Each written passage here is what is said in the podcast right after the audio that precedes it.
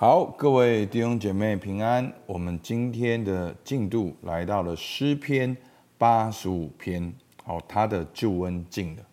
好，还记得我们读诗篇一个很重要的目的，就是透过诗篇认识神的属性，也透过诗篇学习诗人怎样子去敬拜、祷告、称颂、抓住神的应许。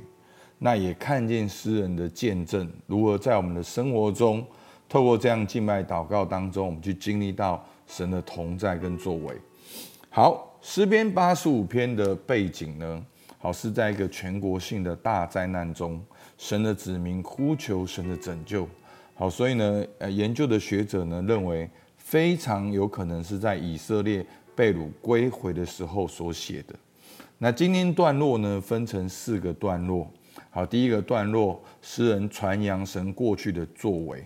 那第二个段落呢，是他哀求神求恢复的祷告；第三个段落，他期盼神的恩典；那第四个呢，是一个盼望的信息，好，是从神而来的一个盼望的信息。好，我来读今天的经文。好，诗篇八十五篇第一节：耶和华，你已经向你的地施恩，救回被掳的雅各。你赦免了你百姓的罪孽，遮盖了他们一切的过犯。你收转了所发的愤怒和你猛烈的怒气，拯救我们的神啊！求你使我们回转，叫你的恼恨向我们止息。你要向我们发怒到永远吗？你要将你的怒气延留到万代吗？你不再将我们救活，使你的百姓靠你欢喜吗？耶和华，求你使我们得见你的慈爱，又将你的救恩赐给我们。我要听神耶和华所说的话，因为他必应许将平安赐给他的百姓，他的圣名，他们却不可再转去忘形。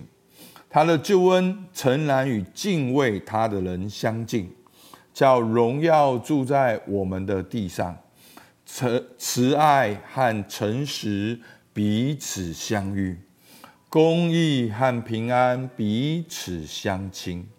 诚实从地而生，公义从天而现。耶和华必将好处赐给我们，我们的地也要多出土产。公义要行在他面前，叫他的脚踪成为可走的路。阿门。好，那从前面呢，诗人去回想过去神的作为，到第二段他去哀求神，他向神呼求，求复兴，求神的怒气哦不要再临到我们，他期盼神的救恩。那最后那个盼望的信息是什么呢？好，那个盼望的信息就是神的属性出现，神的慈爱、诚实、信实、公义出现，而上帝必将好处赐给我们，我们的地也要多出土产。好，那今天呢，我们就用这四个段落来做摘要。好，我再简单的分享。好。我们来看今天的摘要，在我们的 Podcast 文章里面有：神以施恩救回百姓，赦免遮盖我们，求死复兴，不要发怒，得见慈爱救恩。我要听神，因他应许，我们不再忘形。慈爱、诚实、公义、平安，好处、土产同行。好。那今天我们看到神的属性呢，也是今天一个很重要的重点。好，如果你看上半部的话，你会发现今天一个很重要神的属性是怒气。好，那我们当我们讲到怒气的时候呢，我们很不能接受，因为我们觉得说上帝不是慈爱的吗？上帝不是永远爱我们的吗？那上帝为什么会有怒气呢？好，那在第三节里面有没有？好，你收转了所发的愤怒和你猛烈的怒气。好，然后呢，第四节，拯救我们的神啊，求你使我们回转，叫你的恼恨向我们止息。第五节，你要你要向我们发怒到永远吗？你要将你的怒气延留到万代吗？好，所以我们看到这些的字眼，就是关于神的愤怒、怒气、恼恨，然后发怒，然后又怒气。所以上帝是有怒气的，那我等一下再讲。好，那再来也看到神是有怒气，但是呢，神的怒气不会长存，上帝会，上帝的心意还是要向我们发慈爱。所以呢，这边他也感谢上帝的施恩跟拯救、赦免跟遮盖。好，那这些的赦免跟遮盖呢，就是我们不配的。但是上帝还是赦免我们的罪，他遮盖了我们的过犯。然后另外呢，第八十五篇第八节他说：“我要听神，好耶和华所说的话。”那我们也看见上帝是说话的上帝，上帝是应许的上帝，上帝是主动启示自己是谁，而且要求我们回应他的上帝。所以呢，上帝并不是一个逻辑的上帝、科学的上帝、不动的上帝。上帝是一个很清楚，在我们的基督徒的信仰里面，上帝是创造历史，也介入的历史。好，他要跟我们说话。然后我们最后当然看到这个最后面九到十三节，这个盼望的信息就会不断重复的出现，讲到了神的救恩、神的。慈爱、诚实、公义跟平安，这是上帝最基本、最基本的属性。好，那我们好好的来看这四个属性，其实就是我们今天我们应该要了解到的。好，其实我们来看到教训。好，其实我们知道神的本质是慈爱、公义、诚实跟平安。那其实我们最常讲到神是谁？神是慈爱的神，所以他创造了我们。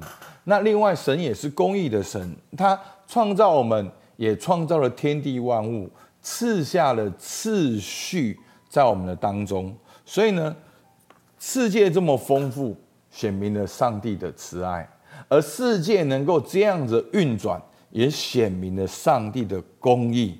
所以，当我们符合上帝的慈爱、公义的属性的时候呢，我们也经历到平安。因为上帝本来就是耶和华沙龙的神，他是平安的神，他是赐下平安的神。所以从旧约到新约，我们可以看到神一直说话，神透过他的创造来说话，神透过他的亚伯拉罕他所拣选的人来说话，神透过以色列来说话，神透过会幕来说话，神透过拯救行动来说话。那到了新约，神透过耶稣基督来说话。好，所以上帝的主动说话的目的是什么？就是要我们按照他的心意来回应他。但是世人都犯了罪，亏缺了神的荣耀。所以当我们没有按照神创造的计划，我们用神给我们的丰盛去做一些得罪神的事情，我们说没有上帝。我们说神不是我的创造主，也没有拯救，也没有耶稣，也不靠圣灵。好，那我们就就选择活在神的怒气里面。上帝是对这个罪有怒气。好，上帝对罪是有怒气的。好，那这个怒气是很重要。很多时候，其实你一定要了解，你要感受到上帝的爱吗？你同时间也要感受到上帝的怒气，这是一起的。你不可能认识一个人，所以他永远都得做好好先生。所以，我我们发现我们对怒气很敏感，就是因为我们受伤了。我们从小到大，对于我们的父母、我们的长辈、我们的主管，所以我们对怒气很敏感。只要我们面对怒气的时候，我们就完全封闭了自己。那甚至我们对于上帝的怒气，我们也没有办法。去了解上帝怒气背后的公义，其实慈爱，他公义背后的慈爱，好，其实就好像我的小孩，他如果用我所给他的东西拿去伤害别人，那我当然会有怒气啦。好，那我当然会觉得说，哎，这是给你的恩典，希望你好好的发挥，而不是用我给你的东西去伤害自己，去伤害别人。好，所以上帝会有怒气，所以我我大家可以好好的去了解。那在我实际牧会的经验里面，我发现我们活在罪中，我们很容易是自我解离，就是说我们很容易活在自己想象的世界，没有客观事实，那只有自己非常偏执的想法在一直掌控我们，所以我们也拒绝情绪，我们只有。一两个情绪，就是你的你的防卫心所产生出来的情绪。我们的情绪没有很多，没有很敏锐，我们也感受不到情绪。所以弟兄姐妹，你感受不到爱，因为你没有感受，所以你感受不到爱，你也感受不到愤怒，所以你也没有办法悔改。这是人的现况。当我们活在最终失去自我，他人也失去感受。这是我非常实际牧养。几乎是天天碰到的的面对的真实的状况，所以呢，神的本质，神的说话，神对罪的怒气，那上帝还是要施恩拯救。所以你可以看到今天的重点就是他的救恩经的，上帝还是要施恩拯救，但是我们要去呼求神，求神使我们回转，那个回转就是复兴，求神临到。好，那神当然是慈爱，神当然是公义，神当然渴望与我们相近，但是神渴望是我们要回应他，我们要祷告，所以那个祷告一方面也是提醒我们自己，上帝还是爱我们，那个祷告也是用神的应许，抓住神的应许来祷告，所以你一定要最后一定要在神的施恩拯救里面，我们要刚强的站立去抓住，是。一夜虽有哭泣，早晨遍地欢呼。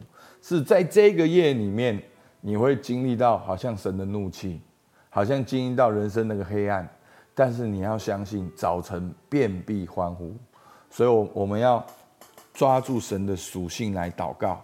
所以今天这个诗人的盼望，也是最后九到十三节最重要，就是他抓住神的信息，抓住神的属性。他是宣告神的，透过神的属性之后，神耶和华必将好处赐给我们，我们的地也要多出土产，公义要行在他面前，叫他的脚中成为可走的路。阿门。好，我们今天的默想跟应用，我们可以自己来看。我就是把诗人的四点，成为我们灵命操练的四点，好不好？我们一起来祷告。主啊，是的。主啊，我要听神，我要听神，我要听耶和华所说的话。主啊，你是对我说话的上帝，求你帮助我，让我能够安静，让我能够回转，让我能够复兴，让我能够知道你是神，让我能够对你的话语敏感敏锐。主啊，因为你必将，你必应许将平安赐给你的百姓。主啊，我们真的向你来祷告。主，我们必活在你的平安当中，必有好处赐给我们，地也要多出土产。主啊，叫你的脚中成为我们可走的路，求你帮助我们，我们也不再转去忘形离开你。主，我们说唯有你是我们的神。主，我们向你献上感谢，听孩子祷告，奉靠耶稣基督的名，阿门。好，我们到这边。